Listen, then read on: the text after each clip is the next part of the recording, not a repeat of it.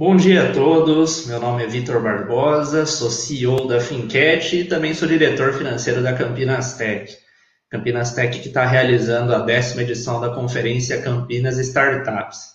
E esse é um painel, uma trilha que a gente vai debater um assunto que está bem à tona, já chegou no dia a dia dos consumidores, dos usuários do sistema financeiro, que é o Open Finance. E para isso eu trouxe um, alguns convidados de diferentes startups para a gente bater um papo.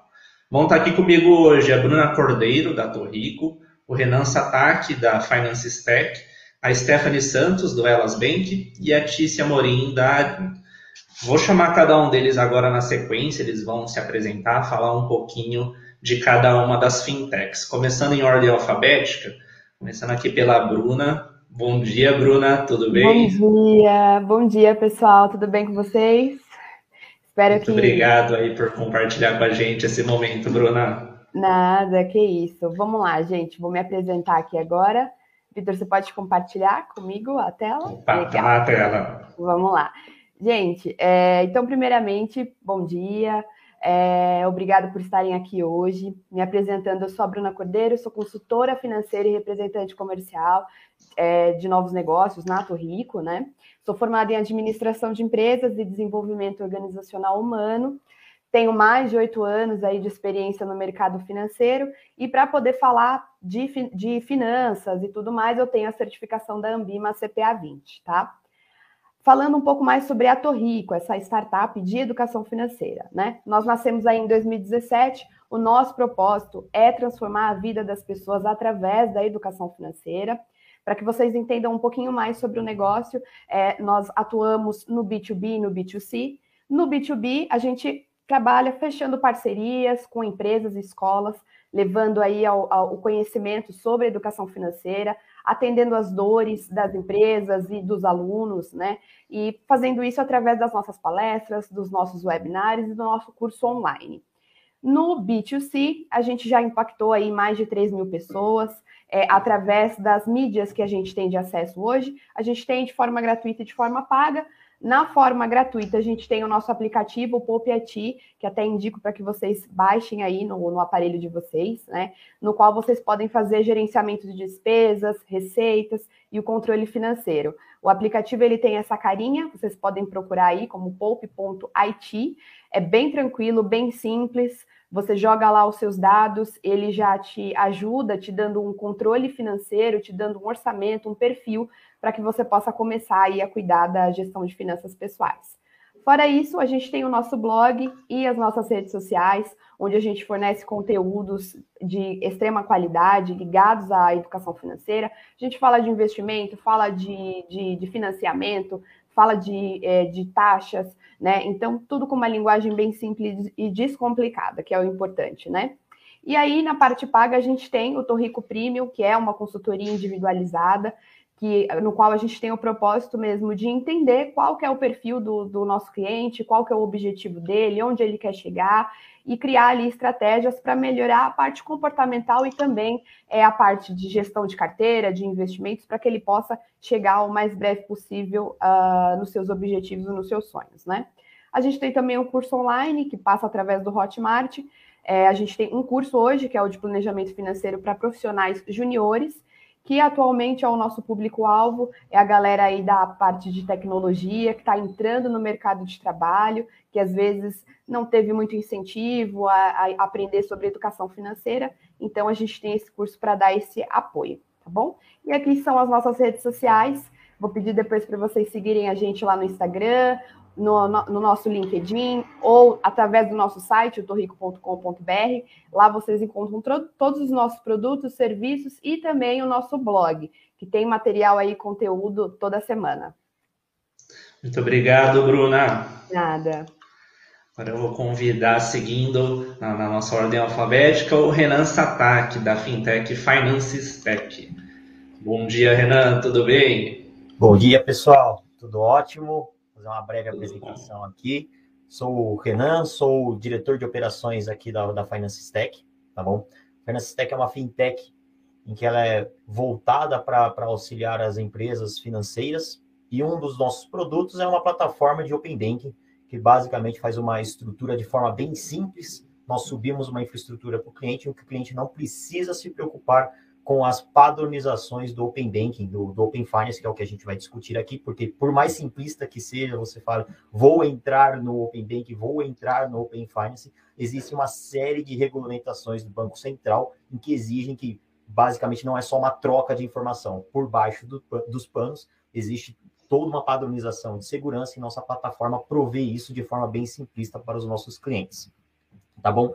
Basicamente, estou aqui hoje, eu tenho acompanhado aí tenho mais de, de 15 anos no, no, no ramo de tecnologia. É, entrei nesse mundo Open Bank esse ano, então eu tenho vivenciado muito as empresas desde a concepção do projeto, desde explicar para os nossos clientes o que é o Open Finance, aonde é que está os ganhos do Open Finance, porque hoje o, o, o, o mercado e as instituições estão muito, muito voltados para o regulatório. Eu preciso entrar, porque se não entrar, eu vou sofrer uma sanção, vou sofrer uma punição. Então, eles precisam começar a evoluir esse pensamento para, ok, estou regulamentado. E agora? Onde é que eu vou tirar proveito deste mundo? Então, eu estou aqui para compartilhar esse meu dia a dia que começou em projetos, já temos instituições em produção. Então, essa, essa loucura do dia a dia aí, vim aqui compartilhar com vocês. Muito obrigado, Renan. Seguindo, gostaria de convidar agora a Stephanie Santos, que é da Fintech Elas Bank. Bom dia, Stephanie, tudo bem?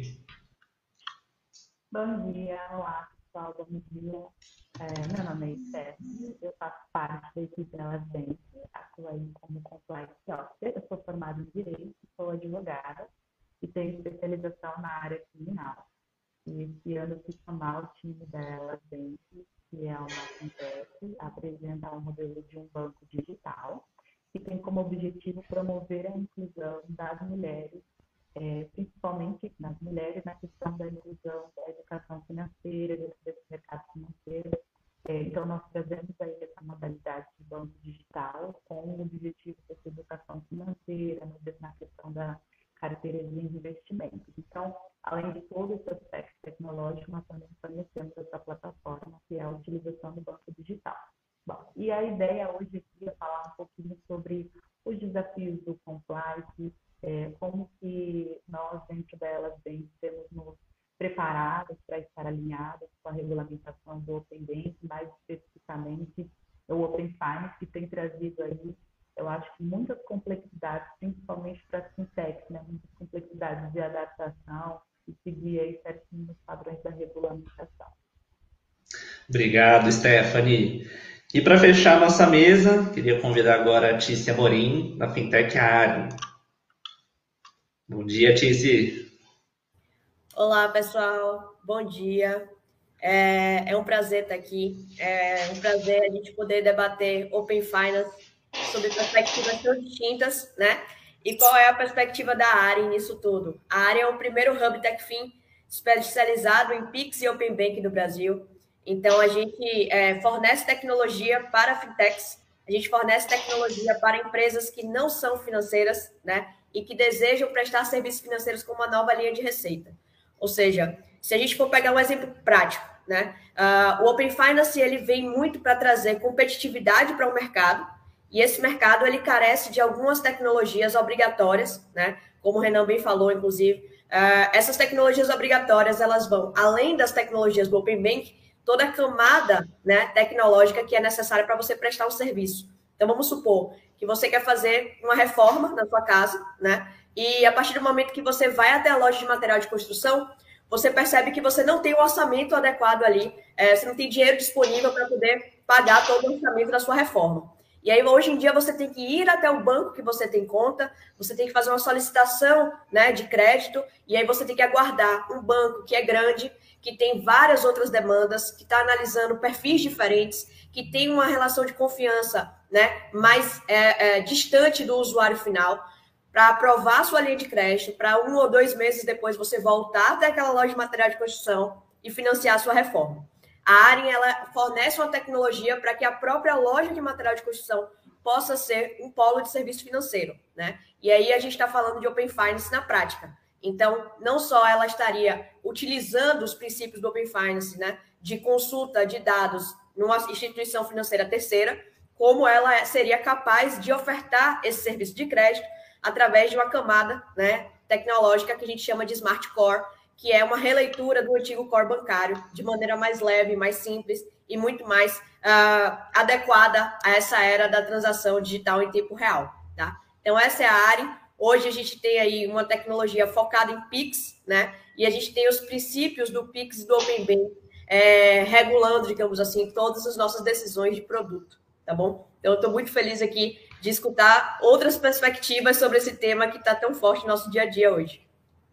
Obrigado, Tícia. É um prazer enorme estar com todos vocês debatendo isso que chegou, né? Eu lembro que nos primeiros eventos, quando ainda falava Open Banking, não só Open Finance, era uma coisa que parecia tão distante, tão abstrata. Agora, hoje, você entra no aplicativo do Bradesco, do Itaú, do Mercado Pago, de Fintech, já tem lá Open Finance. Então, até aproveitando um pouco isso, vou, agora eu vou fazer a ordem inversa. Tice, como que você resumiria o que, que é Open Finance? Como que as pessoas podem entender o que, que é essa nova tecnologia? Perfeito.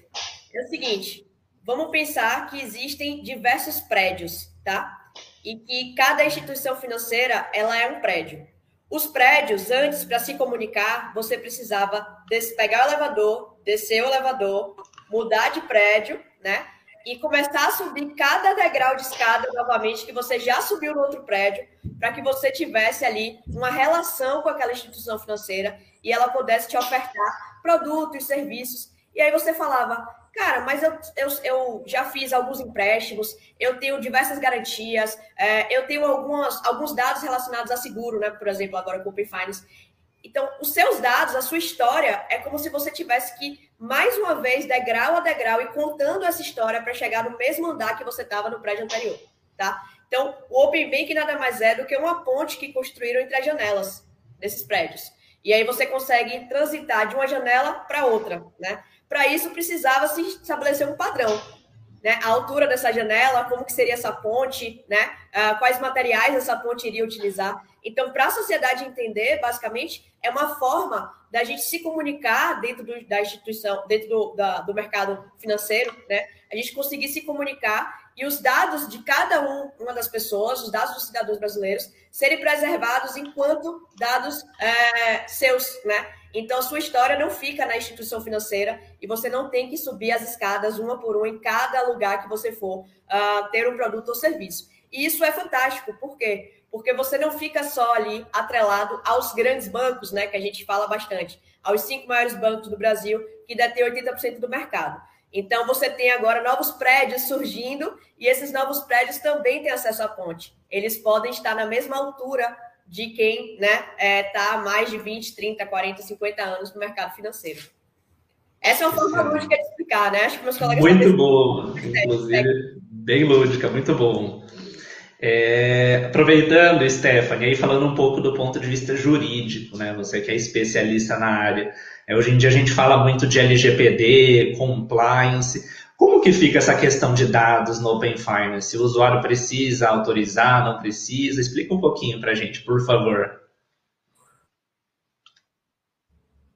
Bom, é, dentro dessa plataforma, né, que eles vão disponibilizar para que as fintechs possam utilizar e fazer essa acessibilidade do Open Bank, vai ter que ter um termo de consentimento, na, nos termos que dispõe a LGPD, em conjunto com a resolução do Banco Central, de que os usuários eles vão consentir é, nesse compartilhamento dos dados. Então, o legal é que o Open Bank ele traz a visibilidade e ele reafirma a, a, a LGPD no sentido de que o usuário, né, o cliente daquele banco, ele é efetivamente dono dos seus dados. Então, a partir do momento que você consente com o compartilhamento dos seus dados, tem que vir explícito lá o que, que vai ser compartilhado, qual que é a finalidade, e você ainda escolhe o tempo que você quer compartilhar. Né? Normalmente, esse prazo vai ser compartilhado, os dados serão compartilhados pelos, pelo prazo de 12 meses, e você tem a opção de revogar a qualquer momento o compartilhamento desses dados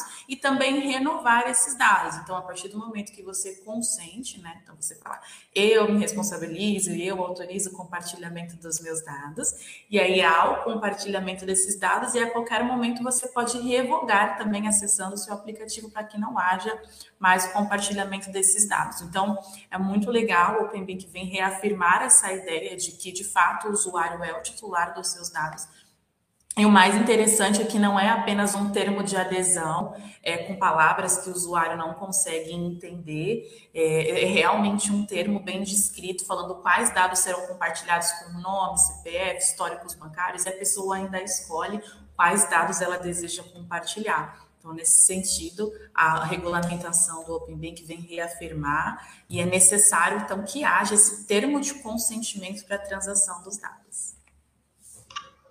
Obrigado, Stephanie. Renan, falando um pouquinho já da operação, né? Que pé que a gente está hoje do Open Finance? As instituições já estão utilizando, ele já está pronto, ainda vai mudar alguma coisa? É, é o Banco Central que está por trás disso? Comenta um pouquinho para a gente, por favor. Vamos lá, posso comentar bem, porque eu tenho vivenciado isso desde a metade do ano.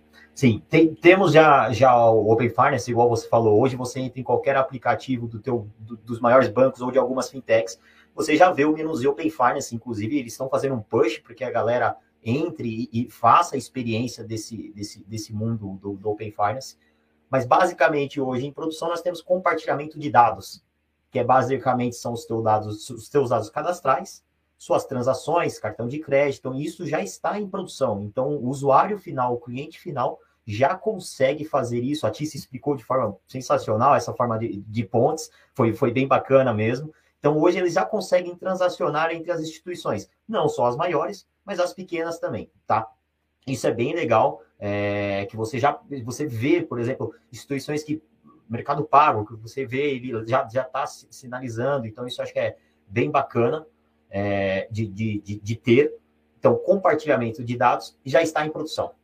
Então, existem algumas coisas que, que o pessoal está fazendo uma recertificação, revendo a operabilidade, porque, conforme eu disse, não é simplesmente uma instituição compartilhar dados com a outra. Existe toda uma caixa, uma caixa de segurança, em que é, é relativamente nova essa operação de instituição com instituição nesse nível de, de, de, de forma online.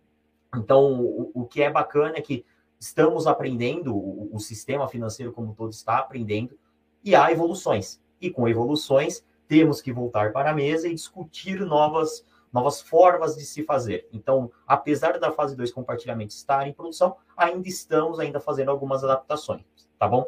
O que temos no, no pipeline, o que, que, que entrou, basicamente, eu acho que vocês já ouviram falar muito também, é o Pix. Então, pagamento Pix, que é a famosa fase 3 aqui do, do, do Open Banking, já está em produção também. Então, hoje já é possível você fazer uma transação via Open Banking de pagamento Pix. Tá bom? Isso, é, as empresas ainda, as instituições ainda estão aprendendo, é relativamente novo, bem mais novo do que, que, que dados.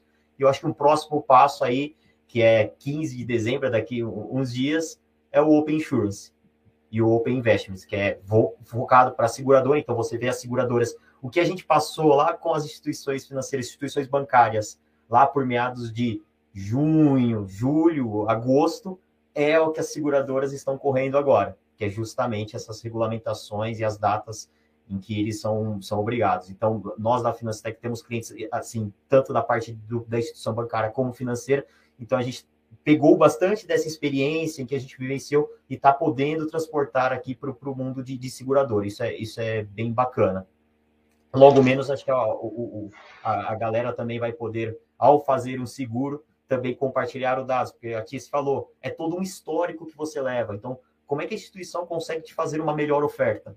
Tendo o seu histórico, tendo o seu histórico de, de bom pagador, se você re, realmente seguiu a trilha do, do, do ok de, de, ah, fiz o empréstimo, fiz o pagamento, eu sou um bom pagador, pago em dia, é, e apesar do meu score no mundo do, do, ser baixo, pode, pode, pode acontecer, mas eu sou um bom pagador. Aí é decisão da própria instituição, mas ela vai ter o dado.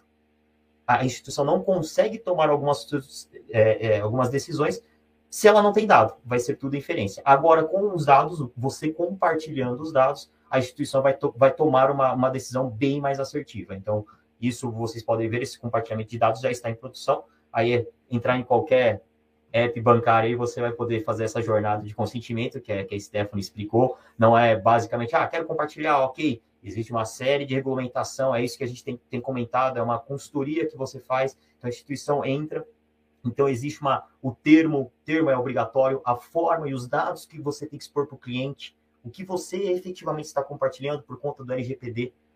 Então, o cliente tem que estar bem ciente, porque não são aquelas letras miudinhas que você dá o concordo, no final você, nossa, foi uma informação que eu não queria ter passado para outra instituição. Então, é, ela tem que ser de forma bem, bem, bem explícita para o cliente. Então, isso é que a jornada do, que, o, que o Banco Central exige, é que o cliente ele seja sempre bem informado de toda ação que ele está fazendo. Então, isso acho que é, que é importante é, a, gente, a gente citar aqui para a galera. Obrigado, Renan. Perfeito. E Bruno, o Renan comentou bastante perfeitamente do, no lado das instituições, né? E, e, você numa fintech totalmente relacionada à educação financeira, finanças pessoais, pensando no lado de vista do usuário. Como que ele precisa entender o Open Finance? Ele precisa estudar? Ele precisa de ajuda? Você pensando nesse gancho de educação financeira, que dicas você daria para as pessoas? É, a educação financeira ela vai ser primordial, né, para que os usuários eles possam aproveitar aí com eficiência é, toda essa nova tecnologia, né? É, acho que a gente pode fazer um, uma comparação aí, né? É, vamos supor que você ganhe uma Ferrari, você ganha um carro, ele muito tecnológico, bonito, moderno, e aí você entra no carro e aí você percebe que você não sabe nem dirigir.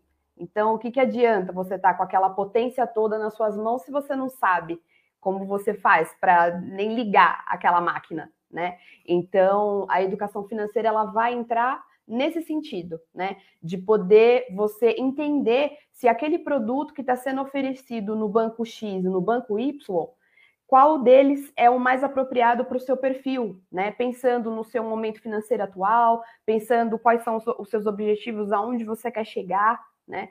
Porque senão a gente acaba, às vezes, uh, adquirindo ali um gato por lebre, tomando alguma decisão que naquele momento pode parecer é, vantajosa, mas no futuro não. Né? A gente teve aí um, um, um exemplo é, muito, muito simples, né? Muitas pessoas no ano passado acabaram fazendo portabilidade entre os bancos de crédito imobiliário, porque a taxa fixa estava ali nos bancos por volta de 7%, 6,99%, mas aí foi criada uma nova linha de crédito onde era IPCA, né, que é, que é a nossa, um dos nossos índices de inflação, mais 2%. Então, dava uma taxa menor. Muita gente mudou, saiu de um banco, foi para outro banco para poder pegar essa taxa. Só que hoje a gente está com um problema de inflação, a inflação está super alta, né? A expectativa aí é que a gente chegue é, para esse ano, talvez em 17,03.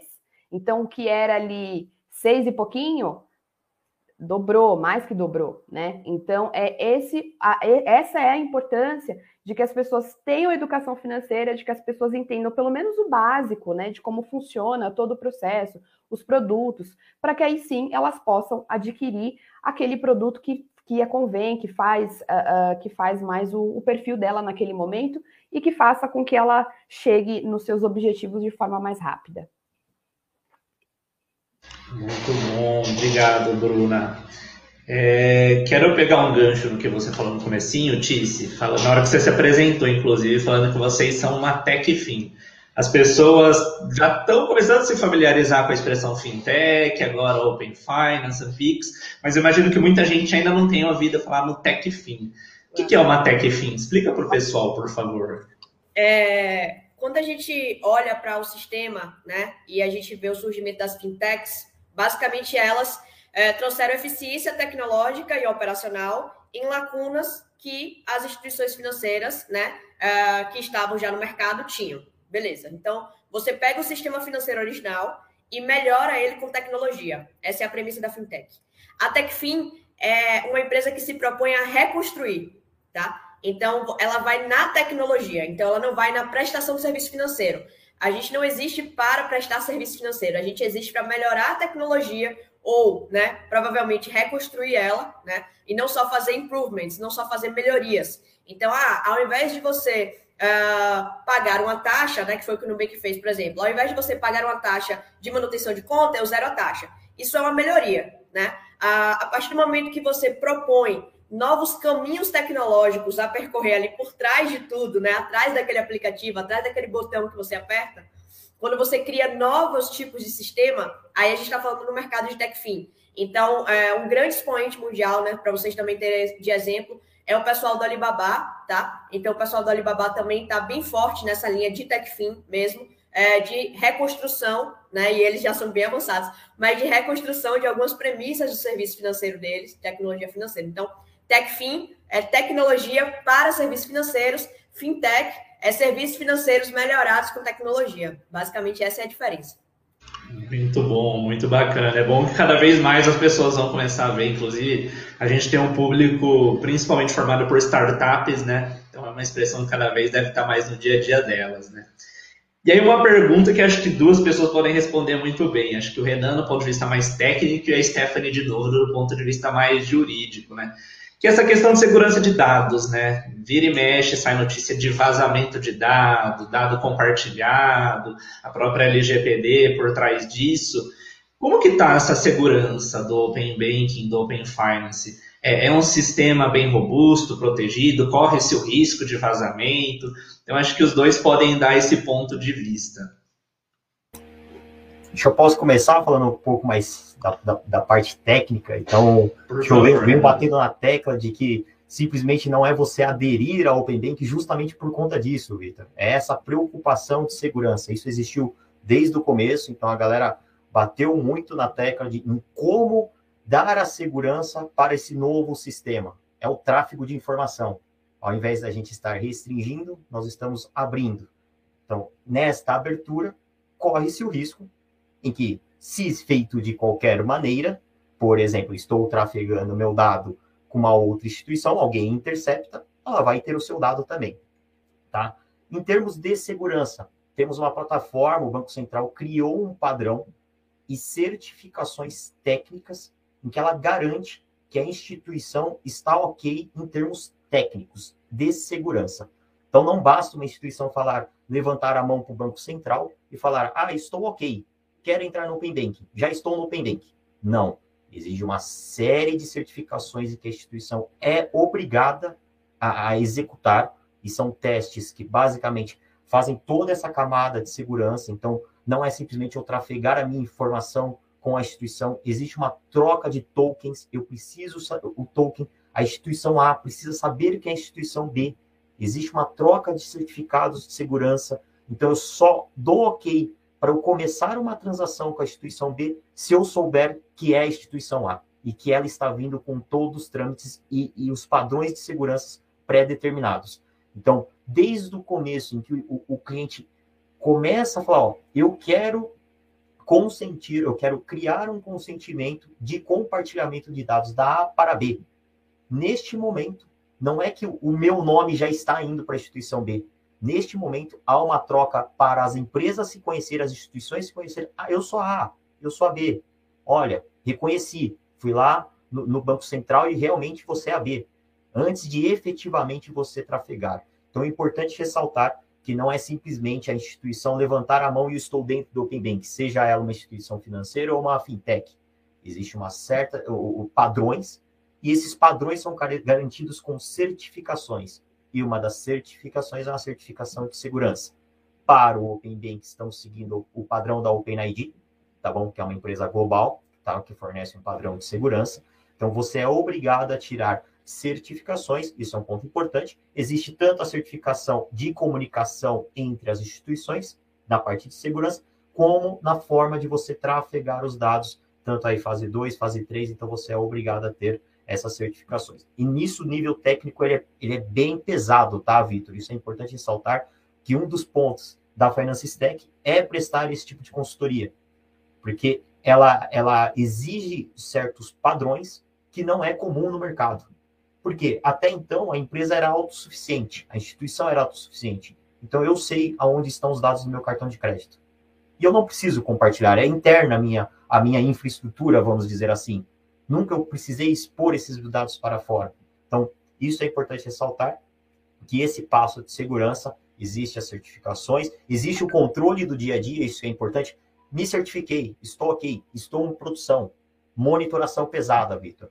Temos que ter monitoração, para quem estou consentindo, quais os dados foram, quem é que consumiu, quando consumiu, que é a famosa trilha de auditoria. É isso que vai garantir o teu dia a dia, monitorações, monitorações do dia a dia, isso faz parte muito do meu dia a dia, que é acompanhar as instituições que possuem a nossa plataforma para efetivamente saber como é que eu estou, com quem que eu estou compartilhando, qual é o dado que eles estão consumindo, qual é a, a, periodicidade que eles estão consumindo, porque daí você pode tirar alguns padrões e identificar alguma possível fraude. Tá bom, pessoal? Então, além desses certificados, existem um acompanhamento do dia a dia em que as instituições estão bastante preocupadas justamente por conta desse, desse item de vazamento, tá, Vitor? Beleza. Stephanie, se quiser complementar. Sim, é, além de todo esse aspecto tecnológico de certificações, é muito engraçado como o direito ele se linka com todas essas áreas, né, e a importância dessa proteção dos dados. É, do ponto de vista de compliance, é, o parceiro, né, que tem aquelas instituições que são obrigatórias, as instituições que são facultativas, os contratos que podem ser celebrados com terceiros. Do ponto de vista de compliance, para que nós possamos nos certificar de que não há, que não vai haver né, nenhum tipo de vazamento de dados, é a empresa, né, a fintech que vai contratar esse tipo de serviço justamente com essas empresas que fornecem essa tecnologia é fazer um due diligence, no sentido de entender quem é essa empresa, se essa empresa possui uma certificação, tal como o Renan comentou agora, se essa empresa está dentro dos padrões. Bom, aí nós fazemos todo um levantamento, fazemos essa pesquisa no sentido de conhecer melhor o nosso parceiro, o nosso prestador, para saber se ela já se envolveu em algum tipo de problema de vazamentos de dados, de alguma forma existiu algum problema de fraude. Então, do ponto de vista do compliance, para que nós possamos evitar né, qualquer tipo de vazamento de dados, para estarmos sempre em consonância com os termos da LGPD, é sempre fazer esse due diligence, entender quem é o nosso parceiro, entender quem é o nosso prestador, e se esse trabalho for desenvolvido dentro da fintech, também ter todos os cuidados de observância de certificações que são exigidos pela resolução do Bacen. É importante agora é, é, falar sobre essa ideia do termo de consentimento, que traz uma questão de confiança e transparência para o usuário. É, no sentido de que é muito assustador você ter todos os seus dados compartilhados, seus históricos, as suas movimentações financeiras com uma outra empresa. Essa semana eu fui fazer um teste né, de, de como funciona o Open Bank na prática e ele começou a perguntar: você quer compartilhar o seu nome, CPF, endereço, suas movimentações bancárias? E lógico que eu tenho todo esse aparato legal, mas eu gostei da clareza que as empresas têm trabalhado.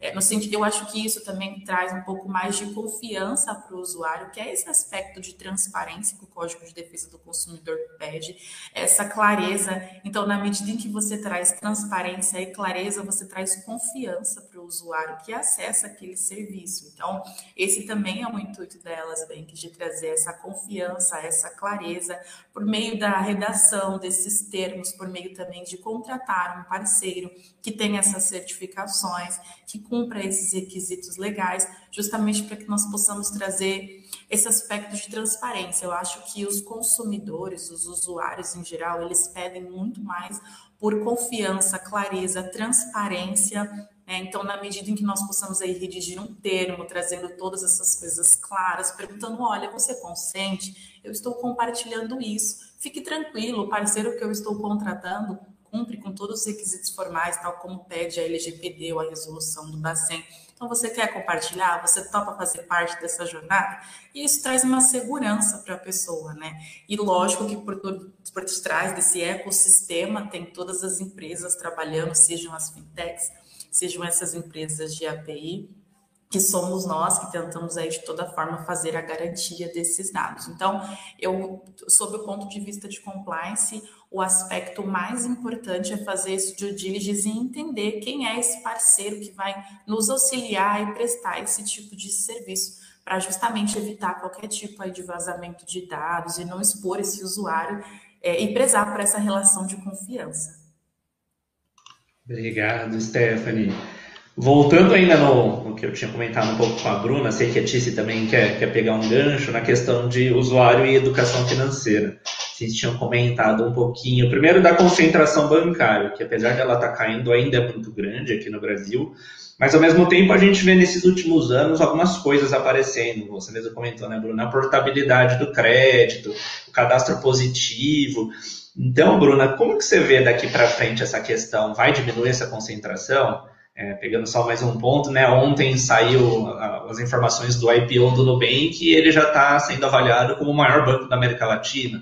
A gente está numa transição nesse momento, e aí, Tice, depois, se quiser pegar um gancho nisso, sinta-se à vontade. É, a gente está no momento onde as empresas elas vão precisar renovar, mudar o jeito de fazer, né? Mudar o jeito de lidar.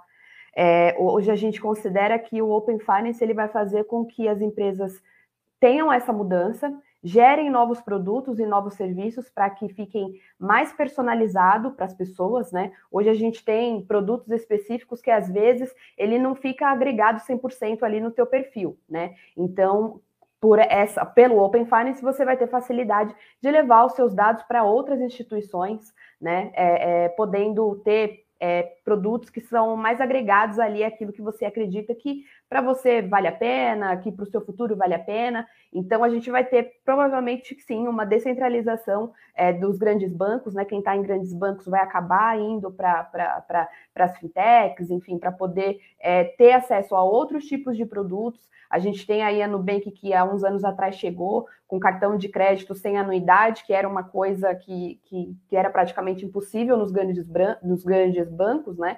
E que hoje aí já é uma realidade. A gente já tem muitas empresas que oferecem cartão de crédito sem a cobrança de anuidade, né? Esse hoje não é nem mais o diferencial, né? Hoje em dia ninguém mais quer pagar é, taxa de cartão de crédito ou taxa de conta corrente, né? Então isso vai realmente acelerar a competitividade dentro dos bancos. Para nós isso é um benefício porque a gente vai poder é, utilizar de muito mais serviços com muito mais benefícios e muito mais vantagens, com taxas mais reduzidas. E aí vai acontecer essa descentralização mesmo e a gente vai poder ter a liberdade de estar onde a gente quiser estar e onde a gente for melhor atendido, onde a gente tiver uma melhor experiência de cliente mesmo. Obrigado, Tissi. Se quiser aproveitar. É, eu queria aproveitar o gancho da, da fala da Bruna para trazer, é, é, para reiterar o quão importante é essa, essa visão né, que ela está trazendo da, da perspectiva do consumidor. Uh, quando a gente compara os projetos de Open Finance do Brasil né, com outros projetos de Open Finance no, no, no mundo, e aí tem na Europa, né, Inglaterra como expoente, Austrália, Japão, Estados Unidos, Coreia, o que mais difere o sucesso é a forma como a população entende, aprende e ouve falar. Né? Então, assim, eu acho que o ponto principal por mais que a gente discuta tecnicamente é, todos os aspectos relacionados ao Open Bank funcionar entre duas instituições, de nada vai valer se não houverem participantes, né? Então, uh, o Reino Unido, ele já, ele, apesar de ser né, vanguardista, ele bateu um milhão de participantes, né? É, que é 10% da população, é, é, bem pouco.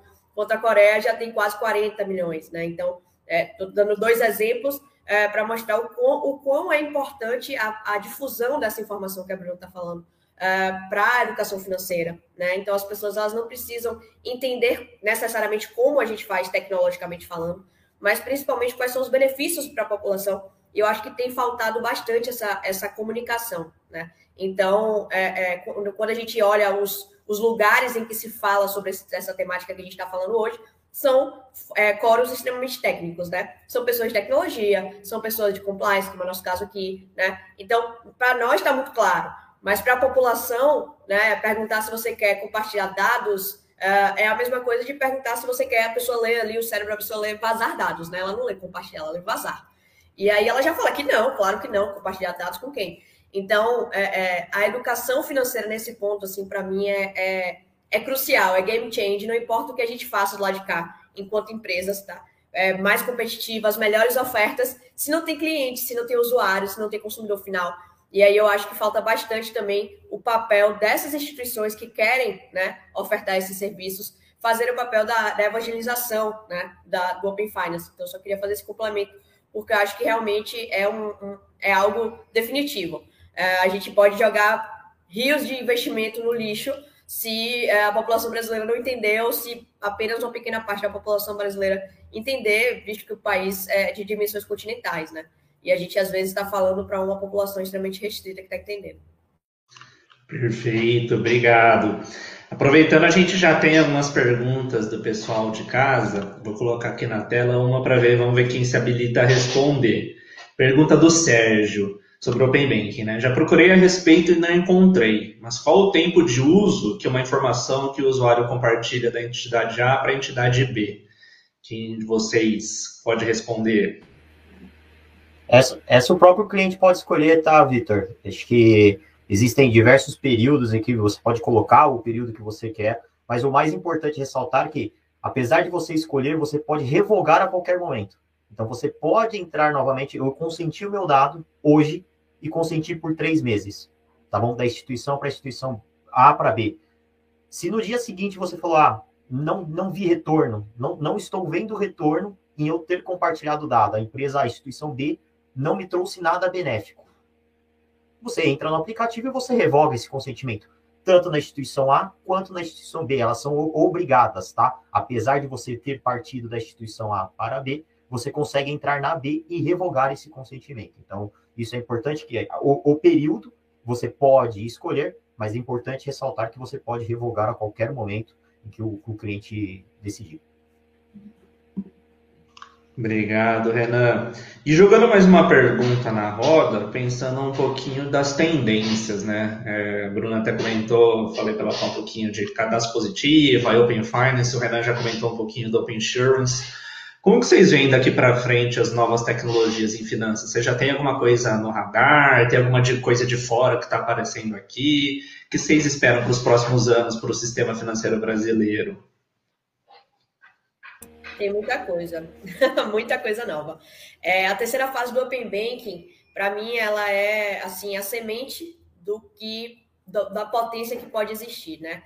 A, a figura do iniciador de pagamento e é, a possibilidade de, né, para quem está aí assistindo em casa e que não está familiarizado, a possibilidade de um player, né, uma empresa que não é seu banco, iniciar a sua transação e você só autorizar ali, isso gera diversos benefícios na cadeia de consumo, principalmente taxa de conversão, experiência do usuário, né? Então, vamos supor, você tem um aplicativo de delivery e você não vai precisar sair do ambiente do aplicativo de delivery para poder fazer um pagamento em Pix, por exemplo. Então, hoje em dia, como é o fluxo do Pix? Né? O fluxo do Pix, a gente sabe que ou você está no computador e escaneia o QR Code, ou você copia e cola, né? Você tem aquele código copia e cola. Então, você sai do ambiente que você está, você abre o aplicativo né, da instituição que você escolheu, e aí você clica, vai em Pix, vai em copiar colar a chave, copia e cola a chave. Oh, desculpa, olha eu me confundindo. O código copia e cola, muita gente copia no lugar da chave, era isso que eu ia falar muita gente se confunde e coloca no lugar da chave, né? Então a gente aqui na área tem diversas vezes o cliente falando, ah, não tá funcionando, e aí a gente já responde, não, é porque provavelmente seu usuário compartilhou na, no lugar da chave. É, e aí sim você tem a, a, a, a, confirmação, né? E aí você volta para o aplicativo, e esse aplicativo ele tem que estar tá muito bem amarrado.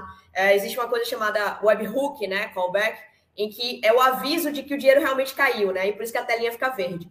Várias empresas não implementaram isso e às vezes você fica olhando para a tela esperando, nada acontece. E aí vem uma notificação por e-mail, né? Que é outra plataforma que você está usando. Então, assim, a experiência ela está acontecendo, mas ela pode ser muito mais fluida, né? Então, esse é um exemplo claro em que uh, você vai conseguir ofertar é, alguns pontos que o Banco Central até falou, chegou a falar, tá? Depois, agora nessa última plenária, ele é, voltou atrás, ele mudou um pouco o roadmap aí, jogou muita coisa para 2023.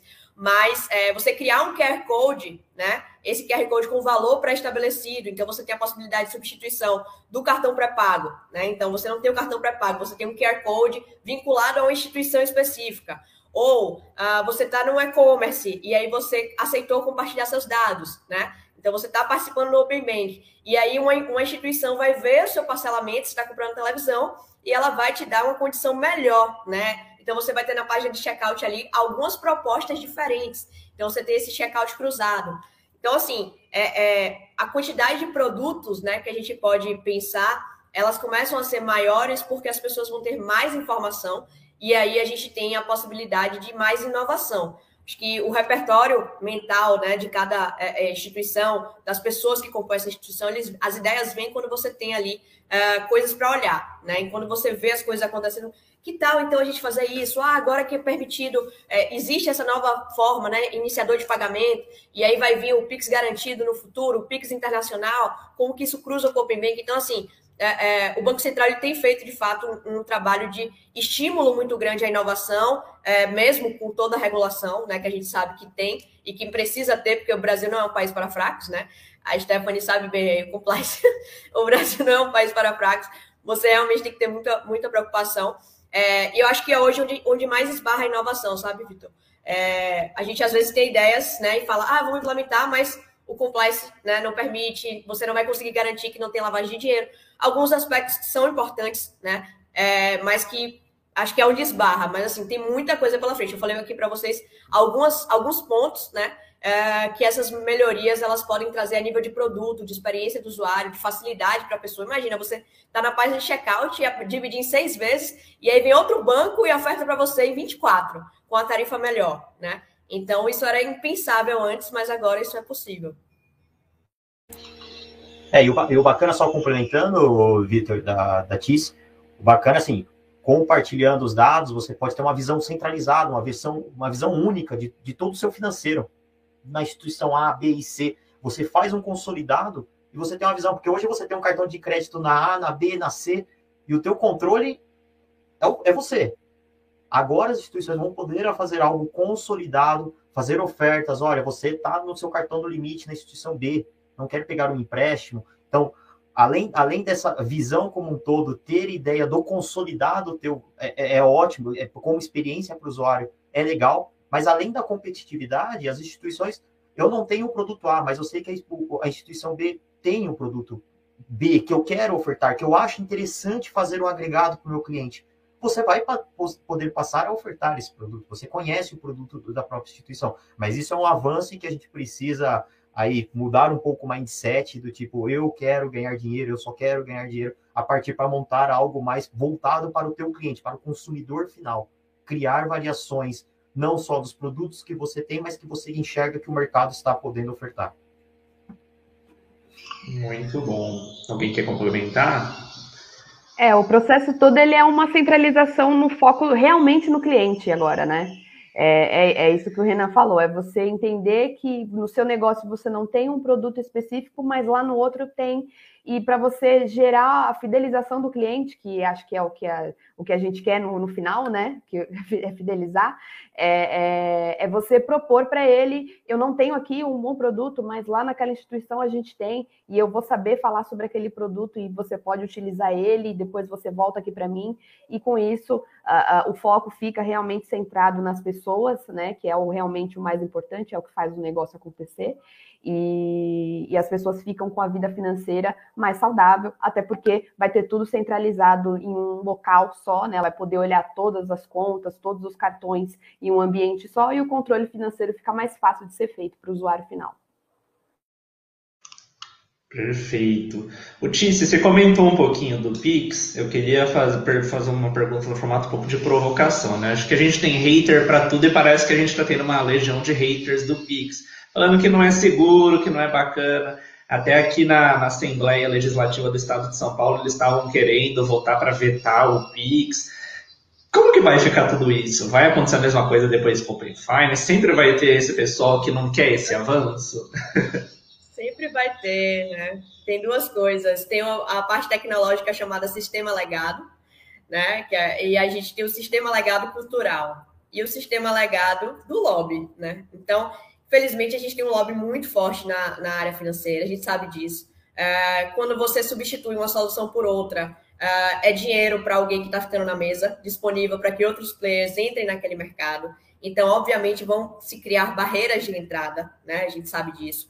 E um dos pontos principais que hoje no Brasil faz com que algo não vá adiante é a segurança. Né? Então, a segurança é um princípio uh, da cultura comportamental do brasileiro que é, de fato, as pessoas duvidam muito né, das coisas por, pelo, pelo próprio dia a dia da gente, pela própria história que a gente tem aqui no Brasil. Então, quando você aponta para o nível de segurança, a pessoa ela não entende o que é está sendo dito, ela não sabe o que está sendo dito, mas ela já tenta evitar aquele tipo de comportamento, né? Principalmente quando você fala de tecnologia. Uh, eu acho que a provocação é extremamente válida. Eu acho que o Banco Central está bem preocupado com isso né, o tempo todo. Mas da visão de quem opera tá, é, no Pix, agora a gente está tá fazendo aí mais ou menos 500 mil transações mês. Né? É, a gente operando há um ano, a gente está um ano em fase operacional e a gente nunca teve nada relacionado a uma fraude de Pix. Né? Ou seja, é, é quando que acontece a fraude de Pix, tá, gente? É, é, de maneira mais comum é no comprovante, é no golpe que a pessoa manda para você. Esses golpes, eles existem desde que desde que existe, existe, não falo nem a internet, porque antes já existiam, né? Desde que o Brasil foi descoberto, né? É. Então assim, Tice, como que você, no caso de vocês não tem isso? Porque como a gente está 100% integrado, não tem necessidade de mandar comprovante, né? A gente inclusive tem uma solução para varejo físico é, que a gente tira essa necessidade de envio de comprovante, que hoje em dia é bem comum em varejo físico, aceitar via chave, né? E a gente criou um aplicativo que ele consulta a sua conta bancária sem que você precise dar o acesso a ela para os funcionários. Então, esses pontos são os pontos em que você entrega a segurança do Pix, né? Se eu entrego isso e falo, ó, isso aqui está dentro do universo do Banco Central, né? O sistema financeiro, ele já, é, já existia, você já confiava no TED, você confiava no DOC, e ambos passavam pelo mesmo sistema financeiro que o Pix passa. A diferença é que, ao invés de percorrer esse caminho aqui, que demorava X tempo, né? Você está percorrendo esse caminho aqui, é um caminho novo dentro do mesmo ambiente tecnológico, da mesma instituição reguladora. Então, assim, é, é, obviamente, ah, vai dizer que não tem nenhuma falha. Claro que tem, claro que tem possibilidades, as pessoas vão estar o tempo todo pensando em possibilidades, e o Banco Central vai avançando, e o próprio mercado vai avançando, né? Então a gente cria camadas de segurança nossas próprias privadas também, e isso é o estímulo do mercado também, tá? Então, eu acho que é, é bem válida a, a, provocação, porque o que eu fico pensando, e toda vez que eu converso sobre isso, eu pergunto, mas você confiava no TED? E a pessoa, claro. Eu falei, e por que não confia no Pix? Não, porque cai na hora, né? Ah, entendi. É pior você saber do problema na hora do que depois, né? Depois de meia hora ou depois de um dia é mais tranquilo. Ah, tudo bem, eu ser roubada depois de um dia. Mas na hora que é um, que é um problema. Então, assim, é, você tem diversos fatores, tá? Da questão da segurança, sequestro relâmpago. Muitas coisas já foram levantadas, né? Mas aí depois que a gente lembra que você vai no caixa eletrônico, saca o dinheiro, as coisas elas acontecem, né? Então, é, é, eu vejo como uma provocação mais mercadológica, tá, Vitor? Não sei se o pessoal concorda. Mas é o mercado reagindo e dizendo: eu sou credenciadora de cartão, o meu negócio vai morrer e ele não pode morrer. Então eu vou para cima disso. né? Quando chegar o Pix garantido, acabou meu business. Então eu preciso me reinventar. Enquanto eu não me reinvento, eu vou tentar de todas as formas atrasar que isso aconteça. E a gente que está no mercado, vamos jogar a regra do jogo e vamos tentar do lado de cá mostrar confiança, fazer essas provocações, né? Perguntar se a pessoa duvida é, de onde está o Banco Central, do que o Banco Central promove, né? Digamos assim, a nível de exigências de regulação. Então, acho que é muito mais nosso lado também tentar difundir informações de confiança, enquanto também são difundidas informações de segurança. Não tem jeito.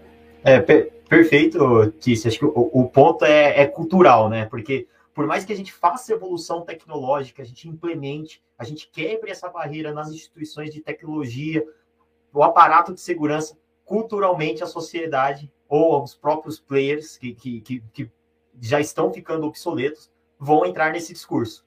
Vamos manter, mas igual a Tice falou, no fundo, na, na, caixa preta, o tráfego com o Banco Central é exatamente o mesmo. É a comunicação que você faz com o Banco Central.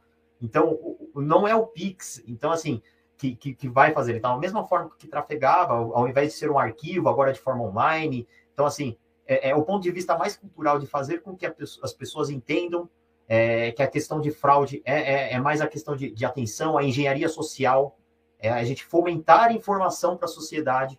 Que, pessoal, você, você viu que agora a, a, existem bastante, bastante informação na internet desse tipo de fraude. Então, eventualmente você entra num link, está lá descrito, pessoal, isso é um golpe, não caiam. Então, assim, quanto mais informações a sociedade tiver, menos risco a gente está correndo fraude. Por mais que a gente corra no tecnológico. Então, vai chegar uma hora que gente, em, em, tecnologia que a gente precisa quebrar essa barreira das instituições. Pessoal, precisa haver a evolução da tecnologia, precisa haver o um investimento. Se não houver a informação para o cliente final, as fraudes vão continuar acontecendo. Com certeza. E pegando ainda um gancho e jogando para a Bruna e para a Stephanie, a Bruna mais do ponto de vista de educação financeira, a Stephanie por fazer parte de uma conta digital, né? Você pega o lado do usuário, a psicologia econômica, a economia comportamental, tem a questão do status quo, né? As pessoas têm medo da mudança, não querem mudar. Então a gente viu que muita gente só passou a usar internet banking, mobile banking e fintech porque a pandemia forçou isso, fechou um monte de agência, horário restrito. Então, começando até por você, Bruna, você sente que, no final das contas, muita gente tem essa resistência da mudança? Aí qualquer coisa que fala, ah, o Pix é frágil, o Open Banking não é legal, a pessoa se apega nisso?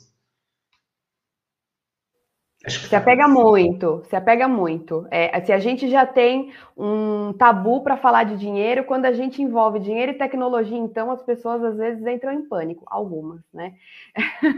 então, é, assim, é, é, o que o Renan falou, a gente precisa realmente levar o conhecimento, disseminar as informações, é, é, passar é, de forma simples, clara para as pessoas, para que elas possam realmente entender. Quando apareceu o Pix, né, eu lembro de clientes que eles entravam em contato comigo, eu explicava o que, que era o processo, eles falavam assim, nossa, mas entra na hora e é de graça, ninguém vai me cobrar nada. então, todo mundo tem essa dúvida e acaba não entendendo é, que é um processo natural da tecnologia, né? As coisas vão se desenvolvendo e elas vão sendo agregadas aí também ao mundo financeiro, né?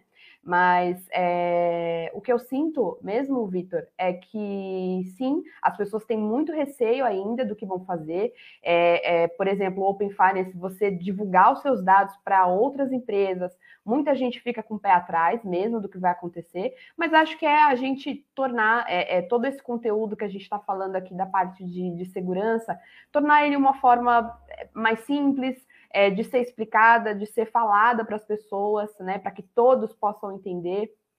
E aí, a partir daí, as pessoas vão, uma vai usando, daqui a pouco a outra começa a usar também, aí vai entrando o efeito manada, né? Que é o que aconteceu com o Pix, que hoje todo mundo utiliza, né? Dificilmente quem não usa.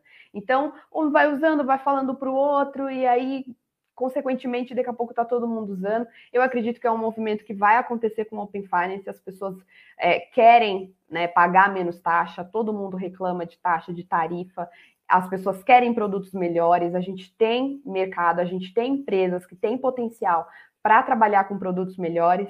Então, isso é uma consequência. Talvez demore um pouco para acontecer, né? É, porque a gente tem todos, todos esses entraves aí de como a Tice falou, de empresas que vão tentar barrar, porque vai tirar ali um, um, um, capital ali dela, né? Mas é um processo natural da evolução, vai acontecer e quem não se atualizar vai ficar para trás mesmo. Stephanie, vocês sentiram esse impacto no, por conta da pandemia? Mais gente passando a olhar um banco digital, principalmente um banco com uma pegada bem voltada para o público feminino, empreendedoras. Como que foi lá dentro? Não, com certeza. A pandemia nos ensinou muito e principalmente trouxe essa revolução tecnológica, né? É, é, é, engraçado a gente olhar sobre o ponto de vista do direito, essas questões sendo discutidas, é, porque o compliance ele existe justamente para isso, né? É, é justamente para olhar para as regulamentações e ver o quanto nossa empresa está em conformidade com as leis. Então, às vezes, as pessoas não têm uma percepção muito próxima do que seja o compliance, de qual é a tarefa e qual é a nossa luta diária para tentar adequar os mecanismos nas legislações, mas eu acho que esse aspecto de democratizar as informações, democratizar o conteúdo está muito ligado com as estruturas de fintechs, com as estruturas de startups, que é poder dialogar com o usuário de uma forma muito simples, justamente para trazer essa ponte de segurança, né? Para que eu me sinta confortável em ceder os meus dados para com essa pessoa e entenda que essa empresa a qual estou me relacionando tem uma estrutura jurídica, tem uma estrutura de compliance, por exemplo, como o caso da Elas Bank, que se preocupa tanto com seus usuários, que tem uma estrutura de compliance né? E nós estamos ali lutando diariamente para estar em conformidade com as regras. Então, sim, temos esse outro lado de pessoas que também nos contatam, que buscam informações, que querem tirar as suas dúvidas, e também tem a nossa parte de comunicação no sentido de trazer transparência, no sentido de trazer clareza e democratizar essa informação que, poxa, é uma legislação que está lá no Código de Defesa do Consumidor há tanto tempo, né? e que de alguma forma parecia tudo muito complexo para os usuários. Então, eu acho que na medida em que nós temos uma linguagem mais acessível, podemos democratizar, inclusive falar, oi, aqui também existe compliance, nós temos essa função de prevenção, o objetivo sempre é prestigiar o consumidor final, o objetivo sempre é prestar um melhor trabalho, e embora você não veja as complexidades da estrutura da nossa empresa, nós estamos aqui sempre para proporcionar o melhor serviço. Essas, é, essas histórias né, de, de fraude no Pix e possivelmente vão surgir histórias de fraude no Open Bank, eu tenho a impressão que também está muito ligada à desinformação, é, muito no, no, sentido do que a Tice falou, né? Embora nós estejamos aqui no fórum. Acho que travou a internet da Stephanie, né? Por enquanto volta, eu queria até aproveitar um comentário de uma pessoa aqui, a Mariana, que está totalmente relacionada a isso que a gente falou, né? Ainda temos um Brasil que, em algumas que tem algumas questões arcaicas. Quem opera o Pix sabe que facilitou muito as nossas vidas. As fraudes existem sim, mas é uma questão de atenção muitas vezes. É como a Tice falou, né? Pô, é, fraude existia já desde que o Brasil existe como país, desde antes disso. Então não é o Pix, não é o Open Finance que vai mudar isso. Pelo contrário, eles estão surgindo para facilitar as nossas vidas, como o Pix fez na questão de transações instantâneas, a gente saber usar bem isso. É, você já comentou um pouquinho disso, Renan, mas acho que é legal porque ficou uma pergunta da Érica falando, né? O novo modelo financeiro, é, o novo modelo financeiro fundamentado no compartilhamento dos dados precisa da autorização do cliente? Como que vai funcionar isso? Precisa. Então, é, é, é, basicamente o que as instituições trabalharam aí nesses últimos meses de, de compartilhamento de dados. Então, existe a, a, algumas regulamentações, o que o Banco Central exige que você exiba para o cliente antes de efetivamente você fazer o compartilhamento. Mas sim, imagine que você tem uma jornada em que o cliente ele entra num app de, da instituição A, ele vai ter lá o, o menu para compartilhar os dados, ele vai selecionar qual instituição ele deseja, quais informações ele deseja trafegar e ele confirma. Nessa instituição A. Nessa instituição A, ela é redirecionada para a instituição B, para justamente ela autorizar este compartilhamento, tá bom? Então, existe sim esse fluxo, então ela compartilha, volta e essa instituição A começa e possui a tua autorização para ir buscar os teus dados na instituição B. Então, existe sim um fluxo em que a pessoa autoriza a instituição B. Então, ela é bem cravada, a informação. Você entra na instituição B, ela exibe novamente as informações que você vai compartilhar, sem contar os termos que a Stephanie linkou. Então, ao compartilhar o, o, os dados, é, é obrigatório exibir um termo em que você tem que fazer a leitura e lá ele esclarece exatamente como vai ser trafegado, quais informações, para o que a empresa pode utilizar esses dados. Isso é bem importante, porque a partir do momento que a instituição B possui, dá autorização, essa instituição A vai consumir. Neste primeiro momento, eu tenho visto muito a, a questão de regulamentação. O Banco Central exigiu que, que as empresas façam isso, mas em um segundo momento, até me adiantando um pouco, as empresas vão ter que começar a mudar um pouco o business. Ok, possui, possuo o dado, possuo autorização do meu cliente para buscar. Mas o que eu vou fazer?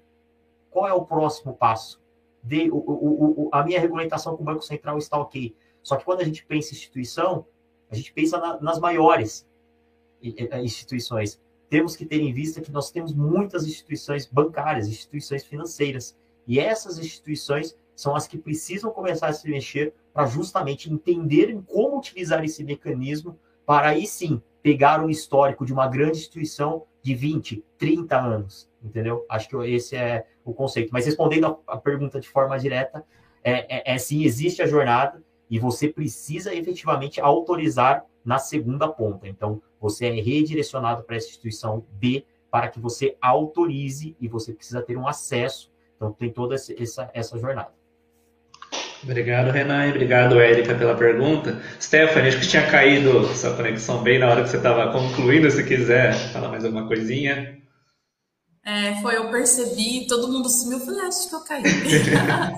Mas só para é, é, concluindo, né, e trazendo essa questão do compliance, do aspecto jurídico novamente, é, às vezes as pessoas, os consumidores, eles não têm noção de todo esse ecossistema que trabalha para o fornecimento desse serviço. E eu acho que também faz parte de Acho que as fintechs surgiram com esse objetivo de democratizar, de acessibilizar, de trazer uma linguagem mais simples para esses usuários. E o trabalho também dos bancos digitais que nós temos é divulgar essa informação através dos nossos canais de comunicação, sempre falar para as pessoas: tomem cuidado, tomem cuidado com as transações, tomem cuidado com as mensagens que vocês recebem pelo WhatsApp, aquele famoso, né? É, é, golpe que a pessoa recebe, SMS, ativa, né? Então, é importante também que os bancos digitais eles trabalhem nesse sentido, como Elas Bank também faz. Nós temos os nossos canais de comunicação, nós temos um blog que nós sempre postamos, temos um site que sempre nós falamos sobre a importância da segurança das informações, de você não ter que compartilhar os seus dados, né? Então, eu acho que o trabalho aí dos bancos digitais está muito dessa frente. Eu acho que essa parte tecnológica está um pouquinho por trás do desenvolvimento do trabalho e a face aqui dos bancos, né, que dão a cara, que dão o nome, é justamente trazer essa segurança para o usuário, no sentido de falar, olha, tome cuidado, não clique nos links, isso aqui serve para isso, esse é um banco digital, ele tem como esse objetivo, esse é um programa novo, vem aqui, vem conhecer, mas sempre com esse intuito de democratizar a informação, trazer transparência porque é exatamente isso que a Bruna falou, né? Na medida em que a gente traz transparência, a gente consegue fidelizar aquele usuário. Então, independente dele ter tido experiências com outros bancos, de produtos que nós não temos ali naquele momento, ele sempre vai voltar para nós por essa questão de fidelidade, porque ele se sentiu confiante no serviço que nós realizamos. Então, todo esse trabalho do compliance, do jurídico, toda essa preocupação, principalmente com os termos da LGPD, está sempre em consonância aí com o Código de Defesa do Consumidor no sentido de trazer a transparência e o dever de informação. Obrigado, Stephanie. Pessoal, já estamos chegando no final, então queria aproveitar uma rodada final de considerações finais, se vocês quiserem falar de redes sociais, tanto da fintech quanto pessoal de vocês. Então fiquem à vontade. Tice, podemos começar por você? Podemos. É, então, reiterando aqui, né, praticamente uh, o que a gente faz hoje, a gente está trabalhando para provavelmente daqui a 5, 10 anos. Então, a gente sabe que a nossa maior dificuldade hoje é encontrar empresas né, que tenham já a consciência de que prestar serviço financeiro é algo que vai muito além de ser um banco, né, em si. Você não precisa ser um banco para prestar serviço financeiro. Você pode ser um, mas você não precisa ser um, né? E o, o, a dor que a gente resolve, na, na, verdade, o valor que a gente entrega é a possibilidade de qualquer tipo de empresa prestar serviço financeiro sem que ela precise se tornar um banco complexo para isso, né? E isso, a nível tecnológico, é algo que está bem uh, fora do radar aqui no Brasil. Já, a gente já vê algumas coisas fora né, uh, do Brasil, mas a ideia é que a gente tenha uma tecnologia brazuca mesmo, uh, focada nisso, né? E aí, uh, esse é o ponto que eu vou ser sempre uh, embaixadora aí da democratização e do acesso das pessoas e das empresas para que elas possam sim ser prestadoras de serviço, porque as pessoas elas querem facilidade no dia a dia delas, né? elas querem acesso, elas querem experiência, então ela não quer algo picotado, em que ela vai aqui, depois vai ali, aí volta, e só aí ela resolve o que ela precisava resolver, ela quer simplesmente resolver as coisas. E a gente está na era do Twitter, né? A gente está na era da instantaneidade, então a gente está na era que realmente o Pix vem com tudo, né? Instituições, é, é, pagamentos instantâneos, não só no Brasil, como em várias outras partes do mundo, vem com tudo, muito porque essa nova geração aí, que vai ser o mercado consumidor brasileiro pelos próximos 30, 40 anos, economicamente ativo, não vai esperar, né? Então, é, é o que a Bruna falou, ou muda ou muda, não tem mais essa opção, né, de não mudar. Então, é isso. Sempre que vocês quiserem é, conteúdo sobre né, Open Finance, Open Bank, Pix, uh, a gente trabalha muito com o conceito de Invisible Bank de maneira descomplicada, tá no nosso LinkedIn, né, da Aren. É, eu gravo alguns vídeos, sempre faço algumas lives, a gente tem um blog também super bacana, e eu convido vocês a estarem acompanhando essa jornada junto com a gente. Foi um prazer estar aqui com vocês, tá? E eu espero que a gente possa se encontrar mais vezes, não só com você, Vitor, mas com todas essas empresas. Gostei muito mesmo da visão de cada um. Com certeza, a gente que agradece, prazer enorme. Primeiro, agradecer você ter aceito o convite e compartilhar suas experiências e os conhecimentos. E depois a gente vai deixar na descrição do vídeo os links, então a gente deixa o blog de vocês, LinkedIn, a gente deixa para o pessoal. Seguindo, Stephanie, considerações finais, redes sociais, fique à vontade. Bom, primeiramente, muito obrigada pela oportunidade, é, por nós podermos passar também essa visão um pouquinho aí sobre o direito, e é exatamente isso, falar que também estamos aí nesse mar de complexidade desse ecossistema, tentando de alguma forma é, trazer essas adequações das legislações à estrutura das nossas empresas, é, primeiro, depois agradecer a Elas Bank pela visibilidade, pela oportunidade. Então, as pessoas podem visitar o nosso site, as nossas redes sociais, o nosso LinkedIn e, inclusive, o nosso blog, que sempre fala muitas coisas sobre educação financeira, sobre segurança na internet, sobre essa questão de compartilhamento de dados. E eu acho que o que, o que eu pude entender, né, e o resumo e a preocupação de todas as empresas, sejam elas tecnológicas, sejam os bancos e sejam essas empresas que têm como viés falar sobre educação financeira, que é a transparência, né? a democratização do conteúdo. É, eu, eu, eu acho que eu venho de uma geração que pede cada vez mais por clareza, por informação, por tirar essas dificuldades nessas terminologias, sejam aí dentro do mundo jurídico, sejam também no mundo tecnológico no mercado financeiro. Acho que cada vez mais as pessoas pedem por acessibilidade, por informação. Então, a proposta da Elas Bank exclusivamente também pensando né, em mulheres que têm essa dificuldade nesse mundo financeiro. Então, nós temos essa proposta inovadora, que é o que o consumidor tem pedido hoje em dia. Então, esse painel é, é, muito legal, traz aqui um pouquinho do panorama da preocupação de uma empresa de tecnologia, a preocupação de um banco digital e a preocupação da educação financeira no sentido de trazer acessibilidade para essas pessoas. É, então, participar desse painel foi muito legal, foi muito importante para poder disseminar essa informação. É, então, gostaria de agradecer. Nós estamos disponíveis, nós estamos aqui à disposição para tirar dúvidas de todos vocês e auxiliá-los naquilo que for necessário. Muito obrigada. A gente que agradece, Stephanie, tanto a você quanto a Elas Bank por ter aceitado.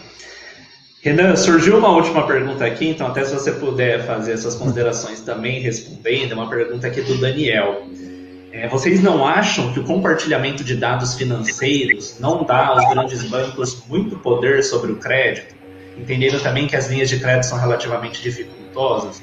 Então, se puder responder e também deixar depois seus contatos, suas redes, se você tiver interesse. Tá bom. Acho que primeiro responder, responder a pergunta. Eu acho que a gente vai no caminho contrário. Acho que você tendo a informação do crédito em uma grande instituição que tem lá 30, 40 anos da sua informação, a instituição que acabou de nascer, ela consegue te ofertar algo muito melhor. Ou não, ou ela não é uma estratégia dela, mas que ela vai ter a informação e ela vai tomar a decisão com base específico no teu perfil, não é algo generalizado. Não é algo que ela vai olhar o mercado como um todo e falar, jovens entre 18 a 22 anos têm uma renda média XPTO. Não, ela sabe em cima da tua informação, você, ela sabe que você com 20 anos tem uma renda que parte desde que você tinha 13 anos, 13, 14 anos. Ela consegue ter esse tipo de informação. Então, uma instituição menor, ela com esta informação, ela consegue trafegar. Eu tenho uma visão contrária. Lógico que as grandes instituições podem diminuir essa linha de crédito, mas é a competitividade. É assim que, que, que o mercado vai começar a girar. Enquanto a, a, a, empresa menor não tinha oportunidade de ofertar algo com base em informação, ela vai passar a ter. Pode ser que as grandes instituições comecem a olhar e comecem a ofertar. Isso para o cliente final é ótimo, pessoal. Você ter esse nível de competitividade, no final das contas, quem sai ganhando é o cliente, que é o foco principal. Tá bom? Fazendo minha. Não sei se respondi a pergunta, e depois Aí, Daniel, se você quiser mandar também lá no, no na página do Instagram da Finanças Tech, LinkedIn, a gente pode, me chama lá e a gente continua esse bate-papo. Zero problema. É, queria agradecer aqui o espaço, tá, Vitor? Acho que esse tipo de discussão ela é bem enriquecedora, traz todo, é igual a Stephanie falou, traz um pouco de compliance, traz um pouco de tecnologia, tra, traz a parte do, do, do mindset do, da, da, pessoa em termos de investimento, de, de, em termos de educação. Então, ter esse tipo de, de, de bate-papo é muito enriquecedor para o meu dia a dia também. Então, ter esse tipo de conversa, assim, para quem está assistindo, acho que é bacana, mas acho que para mim mesmo é, é, enriquecedor ter esse outro, outros pontos de vista. Então, acho que é, é, é bem bacana, tá? É, a Finance Tech, sim, ela, ela pega muito nessa democratização da tecnologia. Então, assim, sinta-se à vontade, pessoal. Entre no nosso Instagram, o, o Vitor vai compartilhar LinkedIn. Podem procurar diretamente a mim no, no, no LinkedIn para a gente poder conversar um pouco melhor sobre, sobre esse assunto, do que está por trás do, desse mundo Open Bank. Então, assim, sinta-se à vontade. Renan, como é que funciona? Estou, estou totalmente disponível, não só eu, como a, a Finance Tech como um todo, tá, pessoal? Então, sinta-se à vontade, mas queria agradecer o espaço aí, tá, Vitor? Muito obrigado. E a compartilhar a experiência aí, Stephanie, Bruna, Muito obrigado. Muito obrigado, Renan. Foi um grande prazer. Agradecemos muitas contribuições. E Bruna, também agradecendo você, considerações finais, redes sociais, contatos, fique à vontade. Claro. Gente, obrigada pelo espaço. É, a gente acredita muito na educação financeira, na educação como um todo, né? Que é através dela que a gente alcança aí liberdade, que a gente alcança desenvolvimento é, social e financeiro, né? Então, é muito bom quando a gente pode atrelar educação à tecnologia. A gente consegue chegar é, no, nosso, no nosso caminho final aí com muito mais segurança e com muito mais sucesso. Então, obrigada pelo espaço. Pessoal que está assistindo aí, obrigada. É, a gente começou esse elo agora, então não vamos perdê-lo. Segue a gente lá nas nossas redes sociais. Depois a gente vai deixar aqui os nossos contatos. É, todo o nosso conteúdo na Torrico ele é feito também com base naquilo que vocês querem ouvir, no que vocês querem saber. Então, tem alguma dúvida sobre algum produto, algum serviço, alguma coisa do Open Finance, se vai ser bom, se não vai ser bom, manda para a gente lá nas nossas redes sociais. A gente está sempre criando material novo, como eu disse, toda semana, para poder gerar esse conhecimento, para poder incentivar vocês a, a, terem uma educação financeira, uma vida financeira mais saudável e, enfim, chegarem onde vocês desejam chegar. É isso, gente. Muito obrigada pela oportunidade de falar aqui. Muito obrigado, Bruna. Foi um grande prazer. E agradecer também todo mundo que nos acompanhou, reforçando que se você pegou só um pedacinho, teve que sair ou chegou no meio, esse material todo vai ficar disponível no canal do YouTube da Campinas Tech. Agora, na parte da manhã, ainda estão rolando algumas, alguns painéis no canal mesmo, e à tarde também vai ter alguns conteúdos. E reforço mais uma vez, agradeço a vocês quatro, reforço para o pessoal seguir todas essas fintechs, que é muito conteúdo e a gente viu que educação financeira é muito importante. Pessoal, muito obrigado, um ótimo dia a todos e um bom resto de evento. Obrigada, bom dia.